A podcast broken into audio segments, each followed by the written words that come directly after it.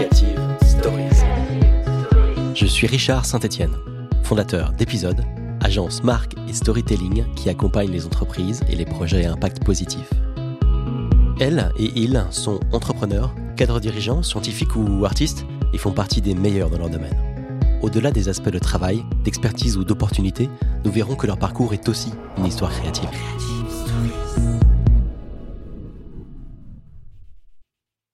La malinformation, c'est comme la malbouffe. Une grande partie de ce qui nous est proposé est mauvais pour la santé, et ça va même empirer. Mais la bonne nouvelle, c'est qu'on peut travailler sur soi pour ne pas subir et en tirer le meilleur. Voilà ce que nous dit Benoît Raphaël dans son livre Information, l'indigestion, manuel pour penser par soi-même dans le chaos de l'info. Bonjour Benoît. Bonjour. Euh, merci beaucoup de prendre le temps de cette conversation. Euh, on fait cet enregistrement en distanciel car tu es à, à Bali. Tu es entrepreneur, auteur, conférencier et journaliste spécialisé dans les usages de l'intelligence artificielle et dans l'industrie des médias. Euh, le fil rouge de tout ça, c'est l'information, et tu me l'as dit, qui est au cœur de tes préoccupations depuis euh, le début de ta carrière et peut-être même avant. On va en parler. Et on va parler de ces différentes vies qui font euh, ton parcours et des passages de l'une à l'autre. Mais d'abord, une question. Tu lis dans ton livre que tu as failli te noyer mille fois en apprenant le surf.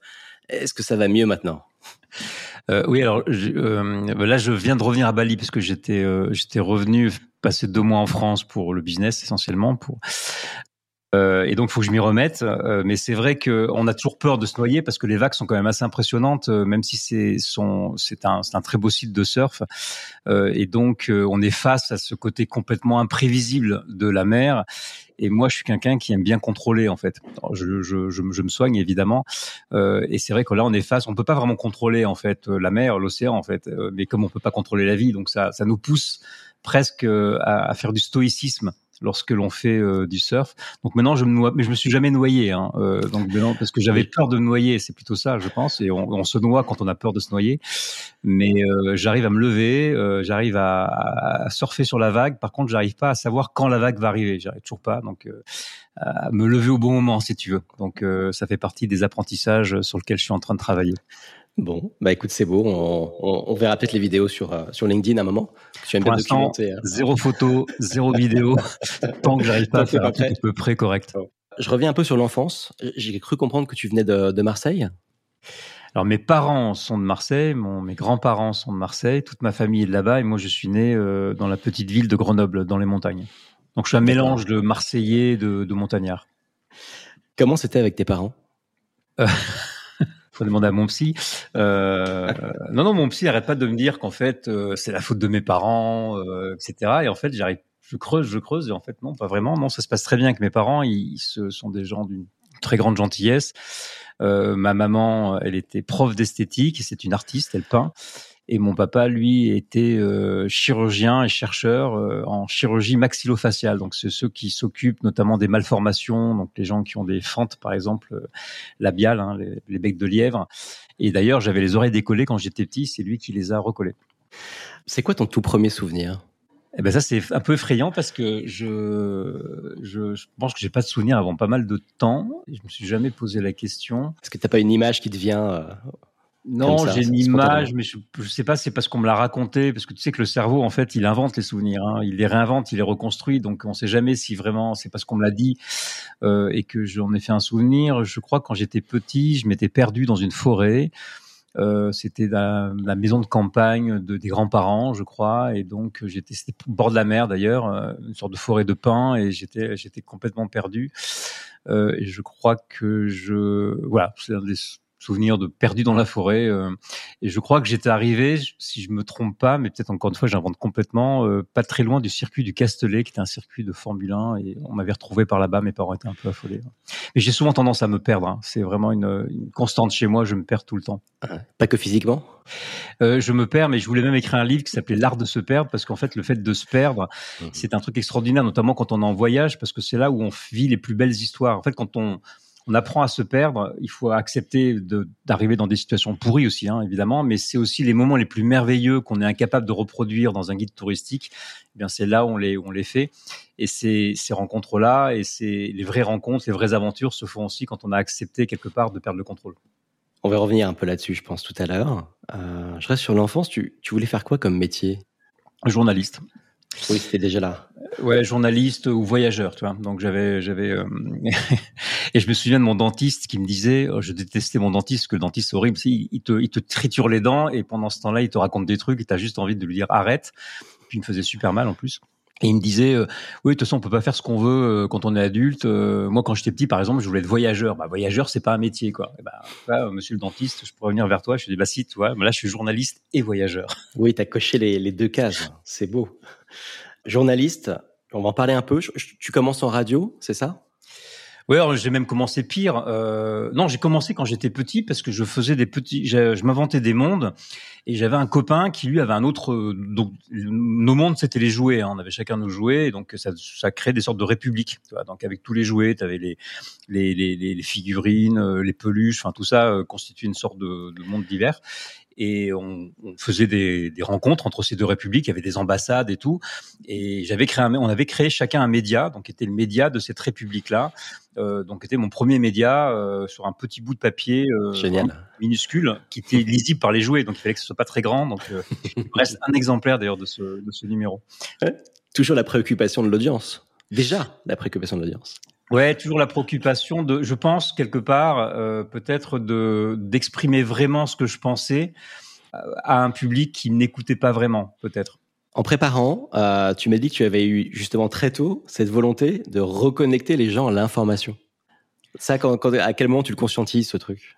Euh, C'est pas tant reconnecter les gens à l'information, c'est c'est plutôt faire en sorte que parce que, l'information, c'est globalement, on dit que c'est la nourriture de l'esprit, mais c'est la chose la plus indispensable. Aujourd'hui, on, dit, que la pyramide de Maslow, c'est d'abord se nourrir et avoir un toit, évidemment, au-dessus de, sa tête, bien évidemment. Mais euh, on n'a pas de toit et on peut perdre son toit et on peut perdre sa nourriture si on n'a pas la bonne information. Donc, je pense que c'est primordial. Notre cerveau l'a bien compris d'ailleurs. Hein. Euh, le cerveau des rats, vous savez, sur les rats, ils ont fait des études. Alors, euh, à gauche, il y a l'information qui dit c'est une petite lumière qui s'allume et quand la lumière s'allume il faut aller à droite et c'est là il faut appuyer sur un levier et c'est à droite qu'il y a la nourriture qui arrive. Eh bien les rats, eh bien ils vont toujours du côté gauche. Et les scientifiques comprenaient pas pourquoi ils vont du côté gauche parce qu'ils aiment bien être là, parce que c'est de là que vient l'information. Donc notre cerveau a bien compris que l'information était la chose la plus importante, et je crois qu'on la néglige parce que c'est immatériel et on vit dans un monde où finalement on se dit, ben ça nous vient un peu de Descartes d'ailleurs, oui, euh, finalement le, cerveau, la réflexion, la pensée, c'est l'âme, euh, c'est immatériel. Non, en fait c'est super concret quoi. C'est un outil extrêmement important. C'est ce qui nous permet surtout, et ça c'est quelque chose qui me motive profondément qui est que euh, je, suis très sensible à l'injustice et aux inégalités. Et le meilleur moyen, en fait, de lutter contre les inégalités, contre les élites notamment, qui pensent que tout est acquis, qu'il faut faire les grandes écoles quand on vient d'une bonne famille, etc. Enfin, tout ça est encore assez ancré hein, dans la société française notamment. Eh bien, euh, l'information, c'est ce qui nous permet de nous libérer. C'est un peu le, un, euh, des, grands volets de ton livre, sur lequel on viendra après.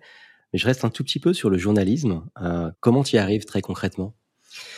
Bah euh, très mal parce que moi j'étais à Grenoble. sais à Grenoble, tu fais pas grand chose. Hein, donc euh, c'est t'es pas à Paris, t'as pas les contacts, t'as pas euh, tout, tout, paraît super loin. Et puis Paris est super impressionnant. C'est quand t'es dans une petite ville, tu fais un, complexe euh, de, de l'imposteur, quoi, toi, de, qui est absolument énorme et d'infériorité. Et donc je pouvais pas faire grand chose. Et j'étais même pas venu à l'idée d'aller dans une école de journalisme parce que je j'étais sûr de rater le, le, Je pense que j'aurais raté l'examen d'ailleurs quelque part. Et, et donc comme je pouvais pas faire de journalisme euh, bien avec un copain, on a inventé un, truc en bois qui était un, haut-parleur. On voulait le haut-parleur le plus puissant du monde. Donc on, on a construit euh, avec un copain qui nous avait aidé, on l'a soudé, etc. Et on le mettait au-dessus de ma deux chevaux parce que j'étais étudiant et on et on et on faisait courir la deux chevaux euh, dans la dans la fac euh, et on balançait nos infos mais avec beaucoup d'humour hein. c'était euh, c'était plutôt un truc assez drôle avec des infos un peu de la fac c'est très très provocateur évidemment c'est d'ailleurs on a failli se faire de la fac parce que évidemment on faisait trop de bruit parce que ça envoyait des décibels très très forts et de là, en fait, on nous a dit mais pourquoi vous feriez pas une émission de radio? Il y avait une radio locale associative qui nous a donné un créneau. Euh, c'était à 10 heures du soir, donc on était là et puis on faisait, on faisait de l'info, mais on faisait beaucoup de blagues au téléphone. On appelait les gens à, à minuit, donc euh, on s'est fait virer évidemment de la radio euh, quelques temps après. Donc il y a un côté très pirate en fait dans la façon d'aborder les choses. Et du coup, je me suis dit, je vais faire, je vais faire de la radio. Donc, j'ai fait, euh, j'étais objecteur de conscience euh, pour pas faire mon service militaire. À l'époque, on, on, devait faire le service militaire obligatoire. donc, je pouvais bosser dans une association. Donc, j'ai bossé dans une assoce Et, euh, et ça m'a tellement plu, mais je ne savais pas comment faire. Euh, j'ai fini à la fin par me faire embaucher par une radio, et puis après par le Dauphiné Libéré, où j'étais correspondant mmh. local de presse. Et après, j'étais journaliste, et là, j'ai grimpé très vite. Mais ça m'a mis beaucoup de temps parce que je ne pouvais pas faire d'études euh, de journalisme. J'ai vraiment démarré sur le tas, en commençant vraiment par la petite porte. Ok. Euh, et donc, euh, Dauphiné Libéré, très grand quotidien régional. Là, en 2006, tu montes le service digital pour, pour la rédaction, c'est ça? Oui, c'est ça. J'ai d'abord démarré dans le papier, hein, dans les banlieues d'ailleurs de Grenoble, où je faisais vraiment presque déjà du journalisme collaboratif. J'allais voir les gens, etc. J'ai toujours pensé que la presse locale, c'est là où il y a vraiment l'info c'est pas la vraie info, mais c'est que l'information, on la voit sur le terrain et sur le terrain, il est sur le local. Euh, on voit d'ailleurs hein, quand la presse locale disparaît aux États-Unis, euh, l'extrême droite monte ou les extrêmes montent parce qu'on n'a plus cet ancrage en fait sur le réel. Et donc du coup on imagine n'importe quoi et tout le monde devient un ennemi tout le monde devient euh, complotiste etc et, et donc j'ai démarré vraiment là-dedans et, et l'idée d'internet est venue vraiment internet était déjà depuis un moment évidemment mais euh, les blogs étaient en train de, d'émerger, et j'étais moi en train de travailler euh, à Vaucluse Matin où j'étais directeur adjoint et je voulais aller chercher l'info dans les quartiers difficiles. Et c'était compliqué parce que beaucoup de gens avaient du mal à écrire, mais ils avaient plein d'infos. Et en fait, les quartiers difficiles, euh, moi, les jeunes là-bas me disaient, mais en fait, vous faites un média de blanc vous parlez, euh, il y, a, y, a combien de, y, y a combien de gens de couleur dans la rédaction? Bah, euh, bah, En fait, il y en avait zéro. Euh, et, et, surtout, euh, on parlait d'eux que dans la rubrique des faits divers. Il y a toujours des locales, mais alors la locale de la banlieue, c'était que les faits divers. Quoi. Donc, bon. Et je me disais, il faut aller chercher des correspondants locaux là-bas. Et j'ai monté tout un, tout un système. Et je me suis rendu compte que là, en fait, à ce moment-là, émergeaient sur Internet euh, des voix qui apparaissaient. Je me suis rendu compte de la richesse qu'il y avait justement chez ces gens qui n'avaient pas la parole. Euh, et c'est quelque chose qui est très profond chez moi, puisque moi, quand j'étais petit, j'étais, je bégayais quand j'étais euh, dans l'émotion et donc j'ai du mal à m'exprimer et, et, donc et pourtant j'avais plein d'idées et j'ai toujours pensé qu'en fait il y a plein de gens qui ont du mal à s'exprimer et qu'on regarde de haut parce qu'ils savent pas écrire et qu'on peut les accompagner et c'est exactement ce qu'on fait en presse locale. Les correspondants, on les accompagne, on les forme pour qu'ils puissent remonter l'info.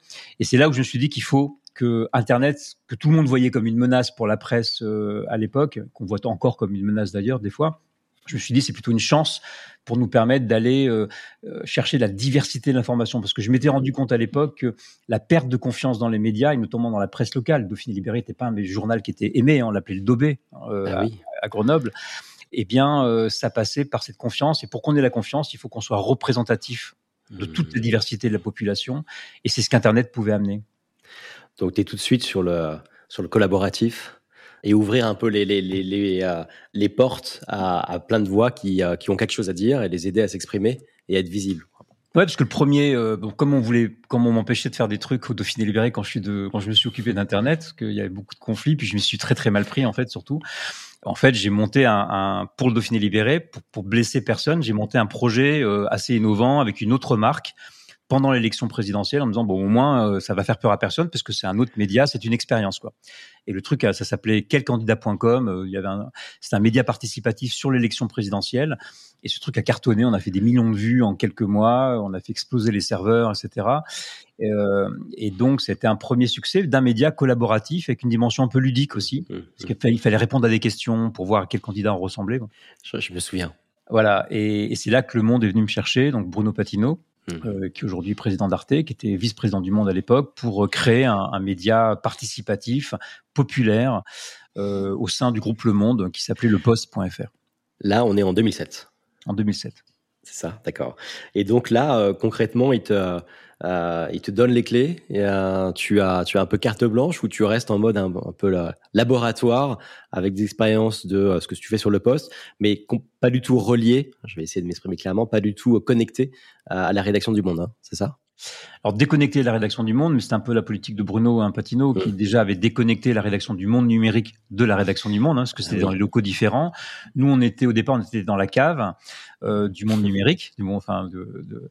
et ensuite on est monté à l'étage, mais dans une pièce à côté. Bon, et puis après on a été intégré, on était à côté d'eux, puis on travaillait, on collaborait quand même avec le rédacteur en chef du Monde euh, du Monde numérique, puisque euh, Alexis Delcambre, qui était très impliqué dans le projet, il y avait déjà une première réflexion sur le projet assez forte. Ils m'ont laissé carte blanche sur la ligne éditoriale, sur l'organisation, sur l'ensemble des formats, mais j'étais très bien coaché, donc c'était une mmh. expérience extraordinaire. C'est une très belle expérience de management.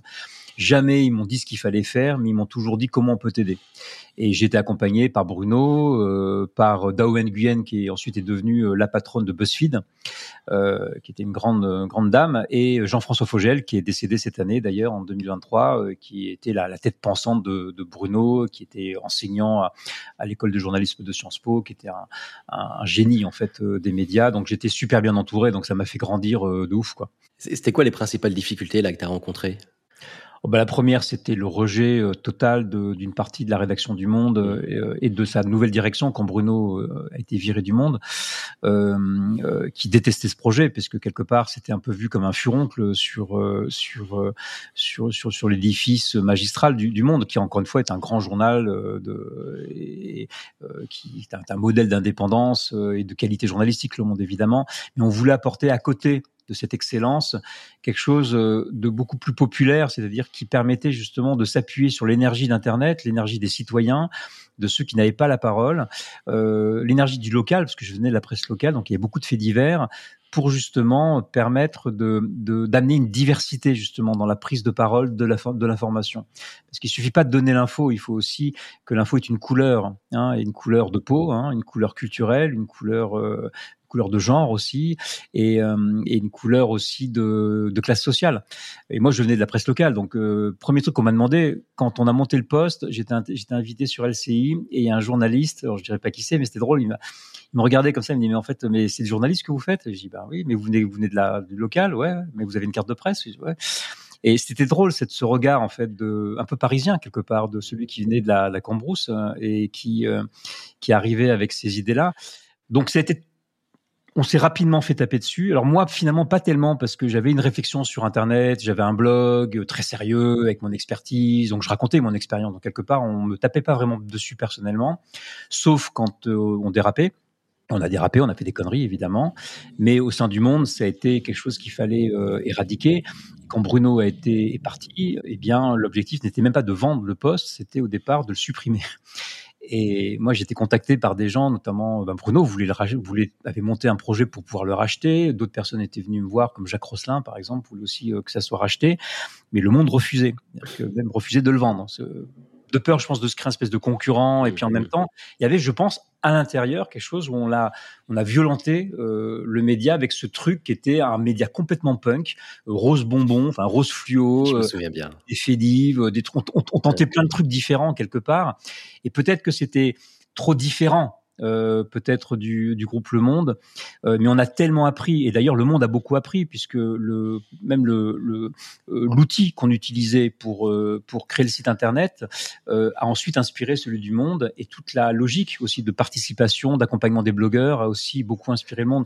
Donc il y avait des gens qui au sein du monde numérique ont travaillé beaucoup, au sein du monde papier c'était beaucoup plus différent. Puis on avait quelques alliés, mais tout ça a été très politique. L'aventure se termine avec le, le, poste qui est racheté par le Huffington Post, c'est ça, euh, Benoît? Oui, ce qui est plutôt une bonne nouvelle parce que finalement, ça m'aurait déplu qu'il soit carrément supprimé. Euh, c'est une belle opération pour le monde d'ailleurs, ils ont très bien joué et ça a permis au Huffington Post de récupérer de, de, de, plus de 30% de son audience euh, parce qu'il y a une très grosse audience avec le Poste. Hein. On, on, avait dépassé le site Libération en moins de deux ans. Ça lui a permis de se lancer rapidement. Ouais, donc c'est un c'est un très gros succès. À ce moment-là, sur, euh, sur des pratiques qui sont naissantes, on parle de Web 2 euh, euh, qui, venait d'arriver, tu parlais de blog, donc toi, tu étais très actif là-dessus. Tu, ensuite, tu passes monter le plus pour le Novel c'est ça, en, en 2011 voilà, après, je me mets en phase un peu consulting, mais où j'accompagne vraiment opérationnellement des projets pour monter des nouveaux médias. Donc ça, j'ai eu la chance de pouvoir le faire à, quelques reprises. Donc, je l'ai fait pour Claude Perdriel, donc pour le Nouvel Ops, avec le Plus de l'Ops, qui était que j'ai co-créé avec Aude Baron, qui était une, journaliste qui venait d'ailleurs du, du, du, poste. le Lab d'Europe 1 avec Laurent Guimier, qui aujourd'hui navigue dans le groupe CMA-CGM, mais qui a été ensuite patron de l'info de France Télévisions, de patron de France Info aussi, etc. Et euh, donc deux aventures euh, assez différentes, mais toujours avec la même logique, euh, et on s'est beaucoup amusé. Qu'est-ce qu'il est devenu, ce journalisme participatif? Bah, Je crois qu'il est complètement, maintenant, il c'est devenu naturel. Je dire, on devient, tout le monde devient média, donc il n'y a plus besoin quelque part, je dirais, de médias qui donnent la parole, puisque la parole, chacun se l'octroie. Alors ça crée beaucoup de chaos, mais en même temps, il y a aussi une maturité qui est apparu dans, à travers les médias sociaux. Avec évidemment, il y a du, il y a, il y a des déchets comme partout. Il y a des gens qui parlent trop et trop fort et n'importe comment. Et puis il y a des, des, vrais talents qui sont qui ont émergé. Euh, par exemple, aujourd'hui, le journaliste le plus regardé en France est un jeune qui s'appelle Hugo Travers, euh, qui vient de Sciences Po et qui a monté sa chaîne YouTube avec un journalisme de qualité euh, et qui touche euh, plus, plusieurs millions de personnes chaque jour. Euh, donc tout ça vient de cette génération. Lui vient d'une école de journalisme, donc euh, on va, je vais nuancer un peu ce que je dis, mais en tout cas de, cette génération, en tout cas, qui d'ailleurs a inspiré beaucoup de journalisme, la façon d'écrire, la façon de raconter les histoires, de la, la, la narration numérique, s'inspirait directement des blogueurs qui venaient bousculer comme ça le métier euh, de façon un peu sauvage au début et qui finalement euh, a plutôt rendu service à. Je pense que le journaliste est ouvert en tout cas beaucoup dans sa façon de s'exprimer. Euh, donc tu as coché cette case-là et, tu vas en cocher une autre que tu n'avais pas forcément prévue, c'est celle de, de l'entrepreneuriat que tu montes Trendsboard en, en 2013 si, si j'ai bien fait le décompte. Euh, donc Trendsboard, c'était une plateforme qui permettait de collecter et d'organiser les conversations du web en, temps réel et déterminer quels étaient les, les sujets euh, trending euh, du moment. Je sais pas si je l'ai bien résumé. Euh, avec quoi tu te lances? Euh, alors d'abord, le truc, c'est que euh, moi, je j'ai un défaut ou une qualité. J'ai appris que c'était peut-être une qualité finalement, ce qu'on appelle. Alors c'est c'est pas un profil neuropsychologique. Hein, c'est une appellation que j'ai vue dans un bouquin, mais je fais partie de ceux qu'on dit multipotentiel. C'est-à-dire qu'en fait, je suis tellement curieux que je tente plein de trucs différents et on dit souvent oui, mais il va pas au bout des choses. Alors je suis quand même au bout des médias. Hein, euh, j'ai beaucoup travaillé. Euh, j'ai travaillé mes 10 000 heures, euh, comme on dit, qui qui ont fait de moi un expert en tout cas de ce sujet là Mais euh, comme je tente des choses nouvelles, et ben à la fin, on, on a presque l'impression de, ben, on se met, on se met en, en défi à chaque fois. Et l'entrepreneuriat, c'était vraiment pas mon truc. Enfin, j'étais entrepreneur, j'étais intrapreneur, mais la partie business. Euh, c'était quand même pas quand on est journaliste, on n'est pas du tout formé à ça, euh, euh, et, donc c'était un sacré challenge qui est toujours un challenge d'ailleurs aujourd'hui, mais je continue parce que j'apprends beaucoup. Ça, ce que m'apporte l'entrepreneuriat, c'est la liberté quand même, c'est la liberté de pouvoir mener mes propres projets, de plus voir un projet arrêté parce qu'il ne plaît pas. Euh, parce qu'il y a eu un problème politique. Euh, je voulais pouvoir monter mes projets et me planter, mais par ma faute. Alors je me suis planté par ma faute, mais au moins c'est ma faute. Mais au moins après je peux continuer, mais je sais qu'en tout cas, je voulais me confronter à ce réel en tout cas. Et, et, euh, et donc on a monté Transboard avec euh, deux associés, euh, Thomas Maillet, donc qui est toujours mon associé, qui était l'ingénieur euh, en, IA, donc c'est lui qui, faisait le code en fait quelque part, qui est un, vrai, un vrai, je dirais pas génie parce que ça veut pas dire grand chose, mais en tout cas quelqu'un qui, qui, pense en tout cas la, technologie, et Jean Véronis, qui lui était un chercheur assez connu à l'époque, il avait écrit plusieurs bouquins, notamment un sur les mots de Sarkozy, donc c'était lui un sémanticien un spécialiste en traitement, un des pères en France du traitement automatique des langues, hein, dont on parle beaucoup en ce moment. Et on passait nos nuits au moment où on a lancé ce projet déjà à, rêver d'intelligence artificielle, mais en 2013, c'était pas complètement. On était encore à la fin de l'hiver, euh, au, au, début, on était au tout début du printemps, de, qui, qui a amené aujourd'hui à ChatGPT. Euh, et donc, on a levé, on a monté ce truc-là parce que au poste, on avait eu, on, on s'est rendu compte que le poste était lui-même une machine à montrer les tendances, que les réseaux sociaux émergé à ce moment-là. Donc le poste était une sorte de réseau social quelque part. Et on s'est rendu compte que on voyait par rapport à l'activité de la communauté, on voyait que bah, on, voyait les tendances avant les journalistes. Et on s'est dit on, pourquoi on pourrait est-ce qu'on ne pourrait pas s'appuyer sur les réseaux sociaux qui eux par contre étaient très forts à ce moment-là pour essayer de que qu'on puisse avoir en temps réel les tendances. C'était un truc un peu dangereux parce que on incitait quelque part les journalistes à, aller plus vite que la tendance et à faire de l'emballement médiatique, etc. Et je pensais qu'il était important à l'époque qu'on ait cette connaissance euh, et après on en fait ce qu'on voulait, mais au moins savoir ce qui se passait, ce qui se disait. Je dirais peut-être plus ça aujourd'hui parce que l'écosystème a changé et le buzz quelque part est devenu n'est plus un gage de qualité. Euh, avant, c'était un gage quand même d'intérêt des Français. Maintenant, c'est un gage de quelques-uns qui ont réussi à jouer avec les algorithmes qui ont, fait monter le truc. Donc, on a monté ça en 2013. On a levé 500 000 euros, donc là c'était euh, belle aventure startup. On était en plein dans l'état d'esprit de la startup nation avec tous les tous les rêves un peu cons, tu vois, de de de de, de, de cette de cet univers-là, avec les modèles qui sont pas forcément les bons d'ailleurs non plus. Et euh, là patatras, euh, puisque Jean Véronis, qui est en plus un, un mon meilleur ami euh, à l'époque, euh, qui était devenu un ami très proche à ce moment-là, euh, est mort dans un accident, euh, mais quelques mois après la levée de fonds. Quoi. Nous, on devait partir à New York, relever des fonds derrière. Enfin, c'était le truc. Bon, je, je, et euh, donc là, c'était un peu un effondrement euh, du projet, un effondrement même personnel pour moi. Moi, ça a été euh, pense, 4-5 années de chaos quand même dans, dans, ma tête où il a fallu que je comprenne un peu ce que cette mort avait provoqué en moi euh, et qu'est-ce que ça disait aussi sur plein de choses. Et ça, ça a remis en question. Puis j'étais très fragile en tant qu'entrepreneur.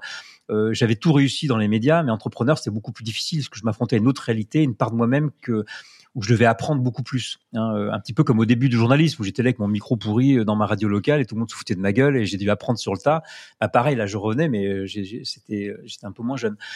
Et, euh, donc, euh, on a quand même, on est resté ensemble avec Thomas qui est devenu, euh, je crois que le meilleur associé qu'on puisse avoir au monde. Enfin, c'est, c'est incroyable l'histoire qu'on a ensemble puisqu'on s'est jamais engueulé, alors que sincèrement, on s'est planté tellement de fois, on aurait eu tellement d'occasions de s'engueuler, euh, et qui est qui est vraiment un alter ego aujourd'hui où on pense ensemble le, les médias, et ça a donné lieu euh, à la création de Flint en 2017, mmh. euh, qui était un espèce de, projet à côté, euh, euh alors qu'on avait quasiment arrêté l'activité. On a, on a tenté ce truc-là.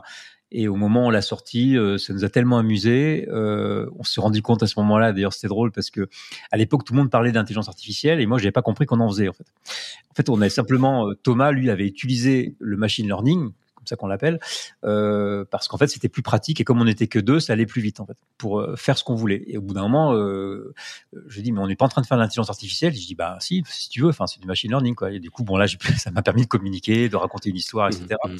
Et on a fait de l'IA sans, sans nous en sans s'en rendre compte. Euh, et quelque part c'est pas inintéressant parce que ça veut dire qu'on l'a on a vraiment pris l'intelligence artificielle par le bon bout c'est-à-dire non pas par la hype, hein, c'est-à-dire le, buzz qu'il y a autour, euh, l'imaginaire qu'on a autour, mais plutôt parce que ça nous était utile, ça nous a gagné du temps et ça nous permettait d'être plus efficaces. Mmh. Et l'objectif de Flint, euh, donc tu, as donné corps d'ailleurs à Flint, hein, c'est une famille de robots euh, avec un look sympa, donc ils sont avenants, ils viennent euh, antagoniser l'image qu'on se fait de, de l'intelligence artificielle euh, maléfique. Euh, et leur rôle à eux, c'est euh, de t'aider à sélectionner les informations qui toi t'intéressent. C'est ça? Ouais, la, la, mission de Flint, mais c'est toujours la même depuis le début. Hein. On parlait de donner accès oui. à l'info, de l'information, c'est une force. Hein. Oui. C'est une force parce qu'elle nous rend aussi plus intelligents. Et surtout en ce moment, avec l'intelligence artificielle qui arrive, on a besoin d'être plus intelligent, donc de travailler différemment et de faire attention à l'info qu'on mmh. consomme. Euh, pour justement grandir et, être resté euh, maître de nos projets, je dirais. Et la mission a toujours été la même, ça a toujours été de donner un accès plus rapide et plus facile à l'information de qualité euh, et de le faire de façon personnalisée. Donc ce qu'on faisait au départ, c'était une newsletter parce que c'était le canal le plus simple à faire et puis on était sûr au moins les gens que les gens allaient le recevoir et puis c'était l'outil qui transformait le plus euh, on ne sait pas ce qu'on voulait vendre derrière, mais on s'est dit bon au moins si on doit un, un, truc à vendre, ça sera plus facile de le faire avec une newsletter.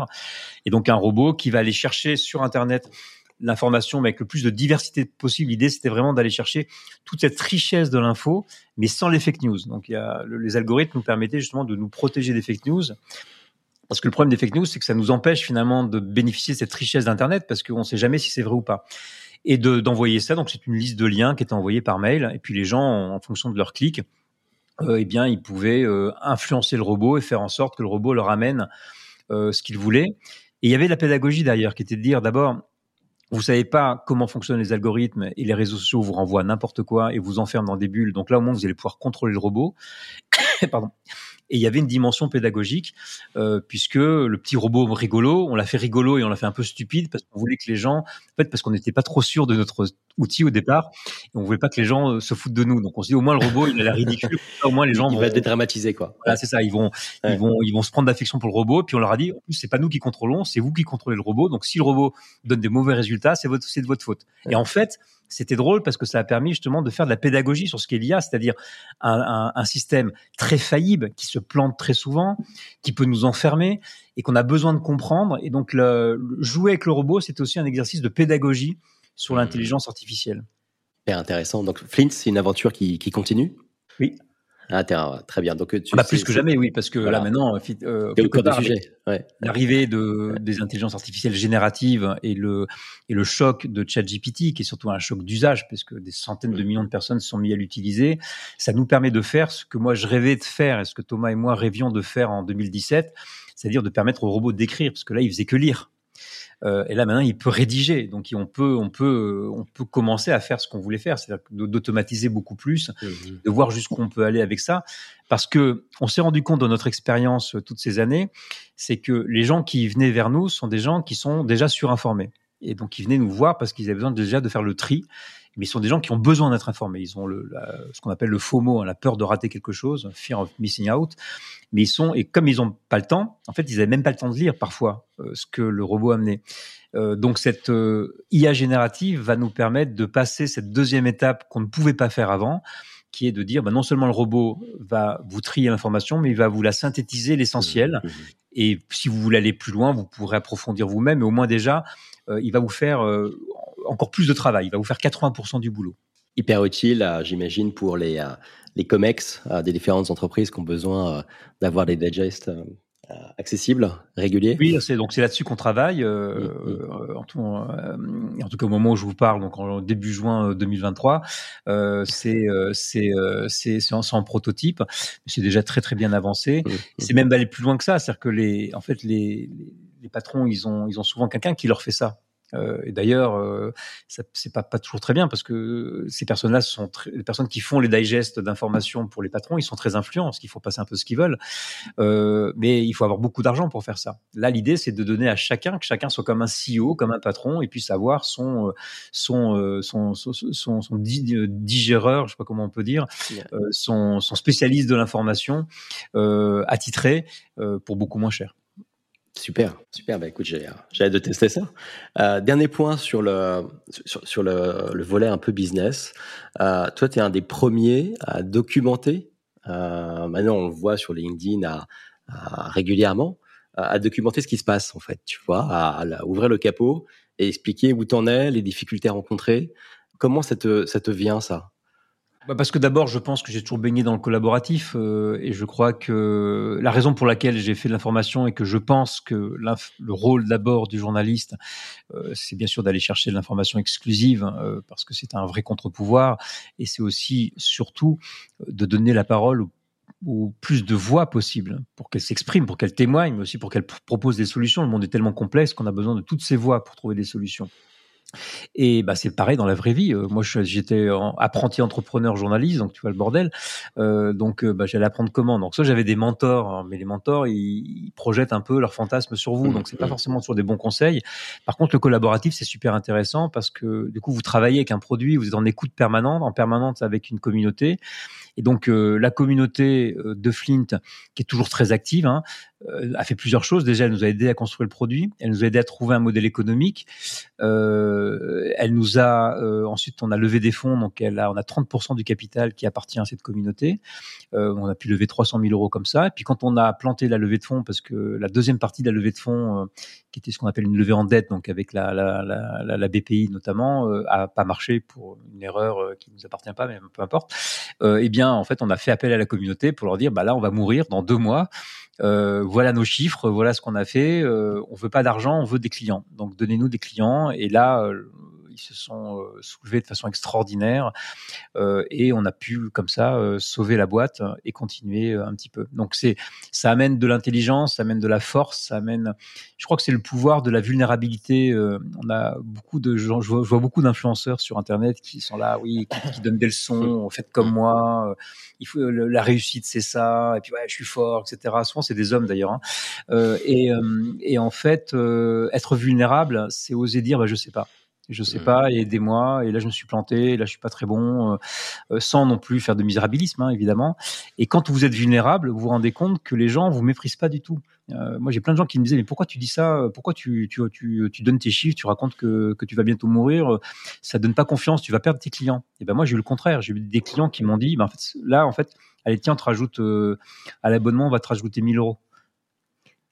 Et, donc, euh, et, des gens qui, au contraire, plus vous vous montrez vulnérable, plus ça pousse les autres à vous aider, parce que il y a, y a rien de pire que d'être face à quelqu'un qui croit tout savoir. Par contre, si vous montrez que vous savez pas et que vous êtes un peu perdu, euh, bah, il y, a, y, a, un truc chez l'humain qui fait partie des, très belles qualités de l'humain qui font que quand quelqu'un a des problèmes, bah, on va l'aider. Quoi. Oui, ça c'est un des trucs qui m'a interpellé sur, euh, sur ton livre, et on y vient maintenant, qui, qui hyper érudit, hyper bien documenté. Tu parles de neurosciences, effectivement, tu t'appuies sur, euh, sur plein de data là-dessus, euh, et ça permet de mettre du rationnel, mais euh, ce truc là dont tu parles, c'est que l'émotion a une place centrale, en fait, dans notre capacité à prendre les bonnes décisions. Euh, on l'oppose souvent au rationnel, tu parlais de Descartes, euh, mais en fait, on a besoin de, euh, de cette émotion. Tu dis régénérer sa palette d'intelligence et aller voir chez l'autre si j'y suis. Donc, on, est vraiment sur ces, ce, ce, mélange de un, l'émotion est importante, deux, l'empathie et, et une clé de la réussite. Oui, mais c'est c'est ce que Antonio Damasio, donc qui était le, célèbre, célèbre quand on s'intéresse aux neurosciences, aux neuroscientifiques, mais qui a, qui a écrit un, livre fondateur qui s'appelle L'erreur de Descartes. Et l'erreur de Descartes, c'est quoi? C'est de, c'est de d'instaurer un moment qu'en fait je pense donc je suis, euh, et donc euh, de mettre la raison au cœur de tout ça, avec en plus une, première, une deuxième erreur qui est de considérer que l'âme se détache du corps et de dire que finalement, donc l'âme se détache de la terre et donc l'âme se détache aussi des animaux. Donc les animaux sont à notre service, la terre, eh bien on s'en sert, et puis euh, et puis le corps, on s'en fout.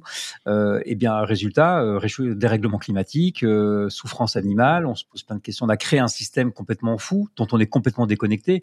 Et un des défis d'intelligence, et ça c'est Étienne Klein, euh, qui est physicien, qui a beaucoup écrit sur la vérité justement, qui dit qu'un des enjeux de demain, c'est la reconnexion avec le réel, parce que il euh, n'y a pas de vérité. Il y a des consensus scientifiques, euh, et ça, ça ne peut pas aller sans justement aussi cette reconnexion réelle, euh, donc à notre corps, donc euh, au monde, donc aux animaux, donc à la terre, etc., à notre environnement. Et ce que dit Damasio, il dit que lorsque l'on euh, lorsqu'on a une lésion dans le cerveau, donc qui va annuler la partie qui permet de ressentir des émotions, eh bien tout de suite euh, l'intelligence s'arrête de fonctionner par exemple, si vous devez choisir ou vous devez trouver une date dans un agenda, eh bien euh, le, sujet qui était étudié, eh il est incapable de trouver une date. Mais c'est super énervant parce qu'il est là, il pense à plein de trucs. Mais du coup, je vais faire comme ça parce qu'en fait, le cerveau s'arrête jamais parce qu'il n'y a jamais de solution en fait.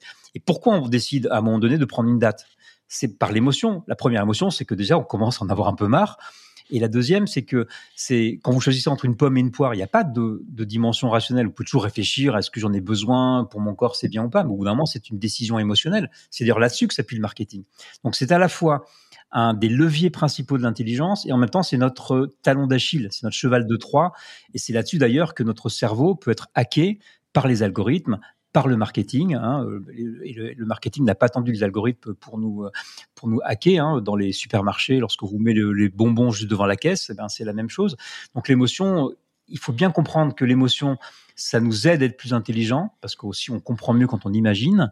Euh, mais en même temps, c'est aussi notre plus grande faiblesse. Donc, euh, c'est ce qui devrait nous inciter à avoir d'avoir une plus grande connaissance de notre cerveau et beaucoup plus de résilience. Et donc, sur ce, euh, comment te vient l'idée, l'envie d'écrire euh, d'écrire ce livre?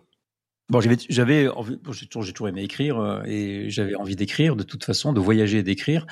Euh, et quand je suis parti à Bali, c'était un peu ça que j'avais mis en, en, tête de mes objectifs de vie, qui du coup mmh. a complètement euh, dirigé, redirigé toute la stratégie de Flint.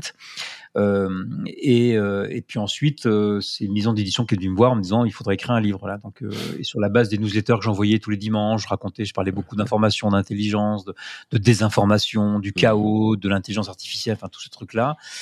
Euh, et en fait, on me l'a déjà proposé euh, deux ans avant. J'avais dit non parce que je me sentais pas capable de le faire. Et là, l'a, au moment où on me l'a demandé, je suis parti à Bali juste après. Et quand je suis arrivé à Bali, je me suis dit bon, en fait, est-ce que vraiment je suis encore dans ces trucs-là? Et en fait, si, c'était le meilleur moment parce que ça m'a permis, euh, en fait, mon expérience et mon, ma décision de partir à Bali était complètement dans le sujet parce que justement, pour euh, mieux consommer l'information, il faut d'abord apprendre à se déconnecter. Euh, il faut, il faut un petit peu faire un jeûne de tout, d'infos, d'amis, de, de, de, de, tout ce qu'on a connu pour essayer de rebrancher un peu les trucs. Et surtout, cette déconnexion que j'ai pu avoir à Bali, m'a permis d'écrire ce livre que j'aurais jamais pu écrire. Je l'ai écrit en quatre mois. J'ai écrit 700 pages en quatre mois.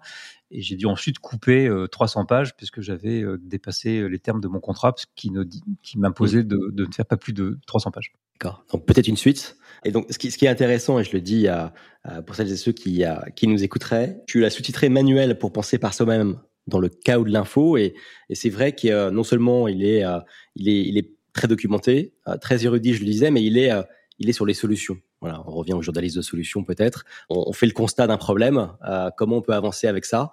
Et moi, qui essayais depuis longtemps de me discipliner avec le smartphone, un peu comme, comme beaucoup de gens aujourd'hui, j'y arrive beaucoup mieux depuis que je l'ai lu.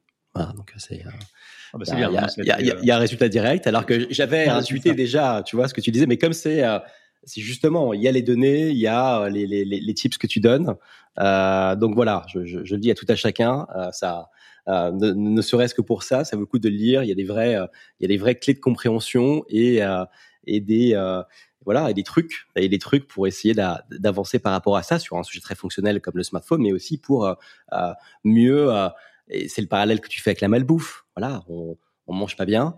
On est, euh, on a un sujet de civilisation par rapport à ça, euh, parce que l'industrie agroalimentaire fait que 90% euh, de ce qu'elle propose n'est pas bon pour le corps.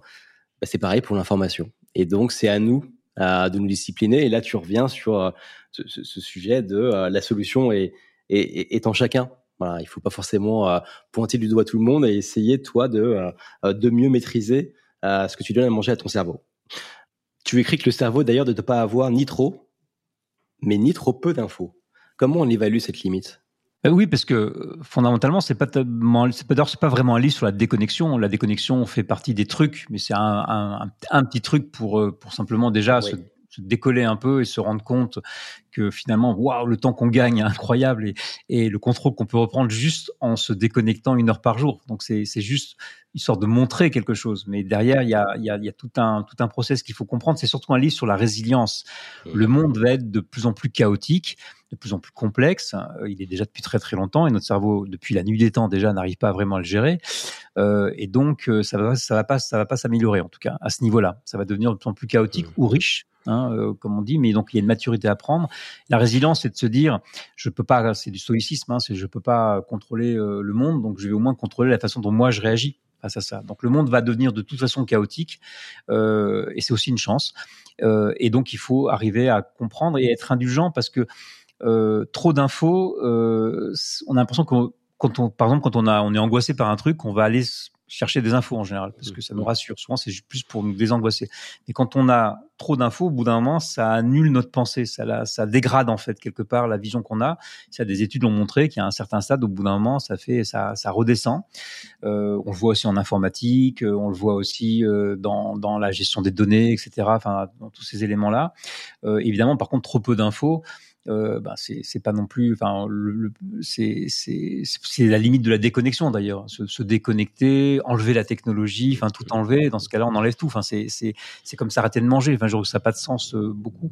Euh, et le lien avec l'alimentation, il est important parce que en fait, le s'informer, c'est comme s'alimenter parce que c'est la nourriture de l'esprit, mais c'est surtout que et c'est ce que j'essaie d'expliquer dans, ce livre, c'est que notre cerveau, il est, c'est un organe, hein, donc il est lié au corps. Donc la pensée, c'est pas un truc à côté du corps. Donc c'est pas parce qu'on pense et puis d'un coup là, il y a, y a c'est déconnecté du corps. Non, non, euh, on n'est pas dans la chrétienté là. On est vraiment dans un truc. Il y a pas de, je sais pas si l'âme existe, mais en tout cas, la pensée, elle est vraiment liée à l'ensemble de notre corps et de notre environnement. C'est ce que dit Damasio. Il dit qu'il n'y a pas d'intelligence déconnectée du corps, il n'y a même pas d'intelligence déconnectée de notre environnement. Euh, et donc, ça veut dire que notre cerveau, c'est un thermostat. C'est-à-dire que le cerveau, lui, l'objectif, il est d'apprendre en permanence. C'est pour ça qu'il fait des erreurs. Donc, la dopamine, hein, euh, qui est une euh, qui, nous qui nous alors, qui permet de faire plein de choses, mais dans le système de, récompense, la dopamine va nous nous faire nous lever de notre fauteuil, tenter des trucs par le désir. Donc on l'aime pas, mais en fait on a besoin de faire des conneries. On apprend et le cerveau, comme il essaie toujours de régler la température pour pas qu'on soit en surchauffe, eh bien en fait il va euh, il va annuler des parties de la pensée pour pouvoir régler. Donc dès qu'on est en dès qu'on reçoit trop d'informations, qu'on essaie de faire deux choses en même temps, notre cerveau naturellement il va faire des réglages et ce réglage il va se faire au détriment de notre pensée profonde. Donc à la fin on finit par tout survoler. Et c'est un rôle naturel du cerveau qui est parfaitement adapté au monde complexe. Euh, et, et, pour arriver justement à faire en sorte que ce cerveau ben, fonctionne bien, il faut le, lui laisser faire son boulot. il faut bien en prendre soin. Et bien en prendre soin, c'est faire attention à l'information qu'on fait rentrer dans notre cerveau, parce qu'encore une fois, le bruit informationnel, eh bien, a un impact physique. Hein. Il fatigue notre cerveau, il fatigue mmh, notre cœur, enfin, il, a, il nous stresse, etc. Mais on en vient au, euh, au doom scrolling ou même pas double d'ailleurs, juste juste au scrolling et le fait de recevoir plein d'informations que tu vas survoler, donc tu vas pas déclencher ton ton système 2 dont tu parles en référence à un livre de Daniel Kahneman. Et du coup, tu te, tu, te fais du mal à toi-même, en fait, en, en scrollant. Tu as l'impression d'apprendre des choses, mais c'est le contraire. Ouais, bah c'est comme manger des Doritos, tu sais. Euh, les Doritos, ça avait fait une pub là-dessus. En fait, on en mange et on n'arrête pas d'en manger. Il y a une espèce un goût de revenez-y. Euh, donc, on peut pas, pas, pas, pas vraiment parler d'addiction, évidemment, à l'information, mais notre cerveau adore l'information, encore une fois, parce que c'est ce qui lui permet de grandir euh, et de se protéger dans ce monde, parce que l'être humain est l'animal, un animal assez faible. Il a réussi à s'en sortir parce que justement, il savait collaborer, mais surtout s'informer, prendre la bonne information et en faire quelque chose. Donc, c'est vrai que euh, on peut se retrouver comme ça à scroller. Euh, c'est pas grave hein, de manger des Doritos, hein, mais au bout d'un moment, il faut savoir s'arrêter parce que sinon, on est devant Netflix euh, avec ses Doritos et on a quand même un peu perdu sa journée. Moi, je crois pas trop à l'autodiscipline. Hein. Je, je, crois que, que, il faut arrêter de se flageller, de se dire que c'est pas bien. C'est bien des fois de décompresser, c'est bien de se regarder une série Netflix. Euh, je crois beaucoup, par, en revanche, à, à l'environnement dans, dans, lequel on se met. Si on a plein de sacs de Doritos, ben on va manger des Doritos. Si on n'a pas de sacs de Doritos et qu'on est ailleurs euh, et qu'on est dans un endroit où on prendre du plaisir, par exemple en vacances, à la campagne, eh bien on sera moins tenté. C'est pareil avec son téléphone. Et tu, remarqueras qu'en fait, on, en fait, dès qu'on se met dans un bon environnement, ben on n'a plus du tout, ce, on n'a pas de manque en fait. Donc il n'y a pas d'addiction en fait. Mmh. Donc je pense que euh, c'est vraiment, encore une fois, prendre soin de son cerveau comme l'instrument le plus important que, dont on dispose aujourd'hui pour faire face euh, au monde. Et je ne crois pas à ce que dit Sébastien Bollert, qui a écrit Le Bug Humain, qui est un best-seller, qui explique qu'on a un bug. C'est pas vrai, on n'a pas un bug. C'est pas un bug du tout. Notre cerveau fonctionne parfaitement. Notre bug, c'est de pas comprendre que c'est un organe comme un autre et qu'il faut en prendre soin comme on prend soin de son alimentation. C'est pas un truc immatériel. C'est ça qu'il faut arriver à faire comprendre. Et euh, voilà, voilà une nouvelle lutte, un nouveau front, euh, en tout cas sur dans, dans, dans, la lutte pour pour mieux vivre le monde qui change, euh, mais euh, très ambitieux. tu vois, sur la malbouffe, il y a il y a de la réglementation, il y a des initiatives, il y a un Nutri-Score qui même voilà, il est imparfait, mais il permet de mettre le sujet sur la place médiatique, sur sur un niveau d'information auprès du consommateur. sur l'information, c'est beaucoup plus dur. Oui, bah, j'étais face à la ministre de la Culture il y a, il y a peu de temps et je lui, j'ai essayé de lui expliquer que c'était une question de santé publique, que ça devrait presque relever du ministère de la Santé. elle s'est foutue de ma gueule. Enfin, en tout cas, elle, elle s'est pas foutue de ma gueule, mais en fait, elle juste, elle n'écoutait pas. En fait, euh, elle, elle, regardait ses, ses, elle regardait ses textos d'ailleurs.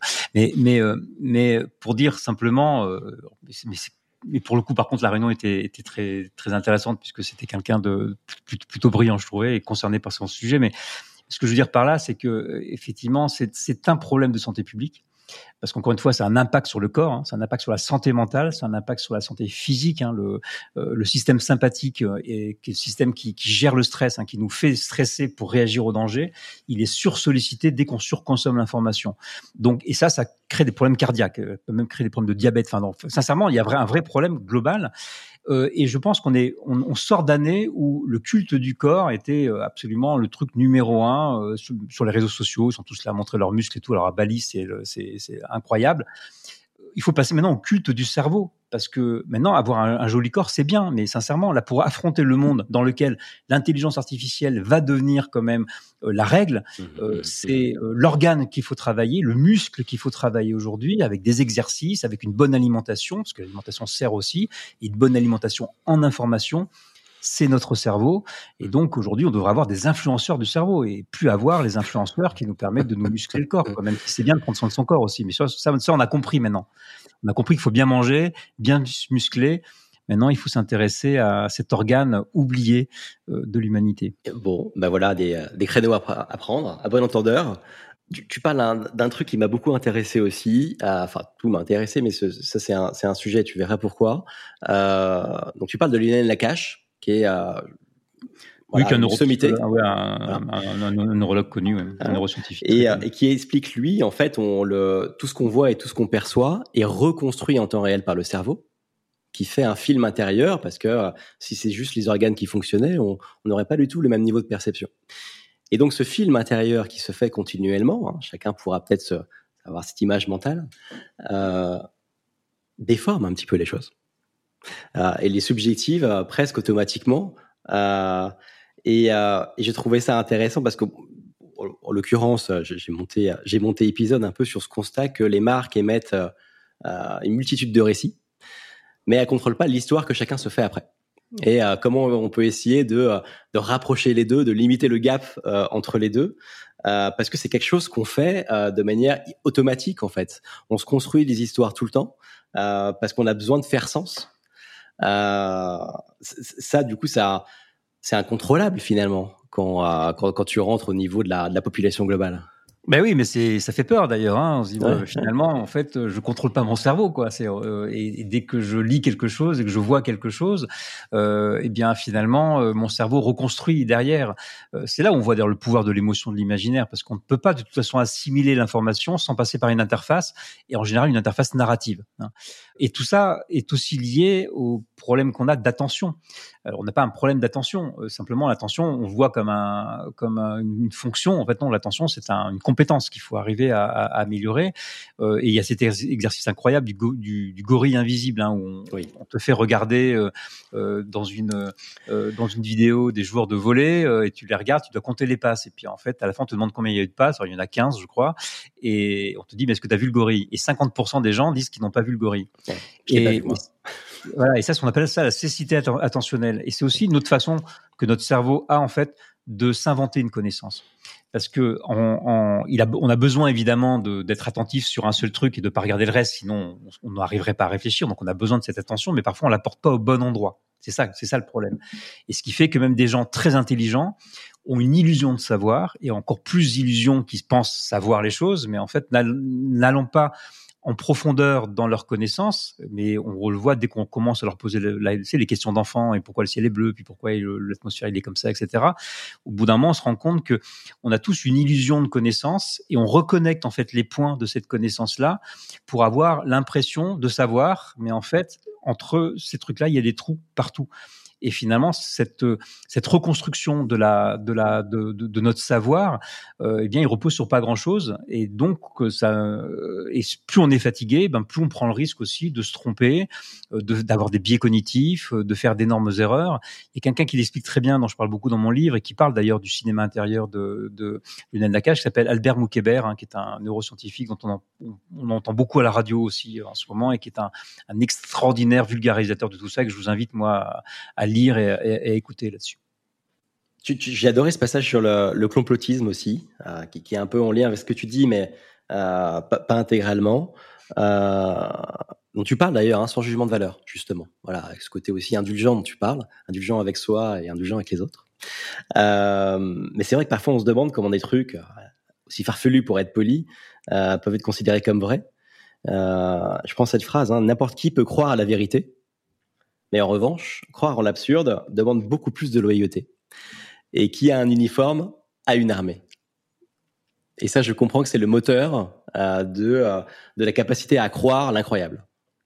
Oui, c'est une phrase qui est tirée d'un livre qui s'appelle Les ingénieurs du chaos de d'un auteur qui s'appelle Daon Poli, euh, qui écrit d'ailleurs un autre livre qui s'appelle Le Mage du Kremlin, qui est un, un chef-d'œuvre de la littérature, je trouve, qui est sorti en 2022 ou 2021, euh, et qui dit qu'effectivement, pour mobiliser les troupes, il n'y a, rien de mieux que le mensonge ou l'absurde, parce qu'en fait, pour arriver à croire un truc aussi con que euh, que, la 5G qui qui, qui est à l'origine du Covid, eh bien, en fait, ça demande tellement d'efforts qu'effectivement, ça mobilise beaucoup les troupes.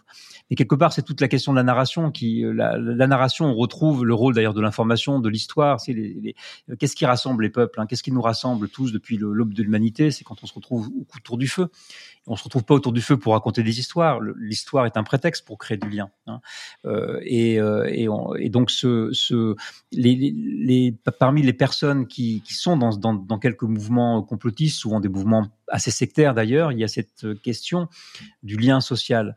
Euh, on se retrouve dans une communauté qui nous comprend, qui nous accepte, euh, et la qualité du, lien social, en fait, peut nous pousser aussi à croire à peu près n'importe quoi, ce qui montre bien, hein, encore une fois, que notre cerveau ne fait pas que raisonner.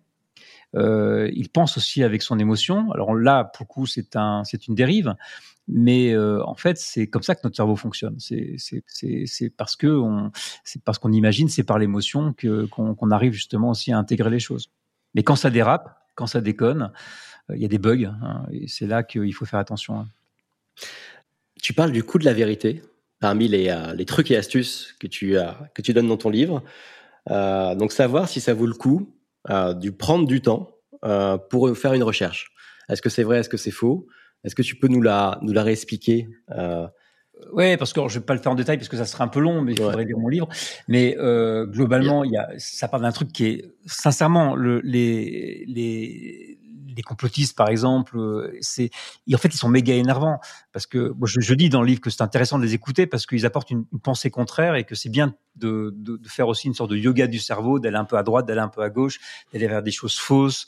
Et ça, on a besoin de cette gymnastique du cerveau pour pas s'encrouter, parce que notre cerveau a tendance à s'encrouter et qu'il faut justement aller vers les extrêmes aussi de temps en temps, mais être capable d'y revenir. Donc c'est une gymnastique importante. Mais on fait pas du sport tout le temps.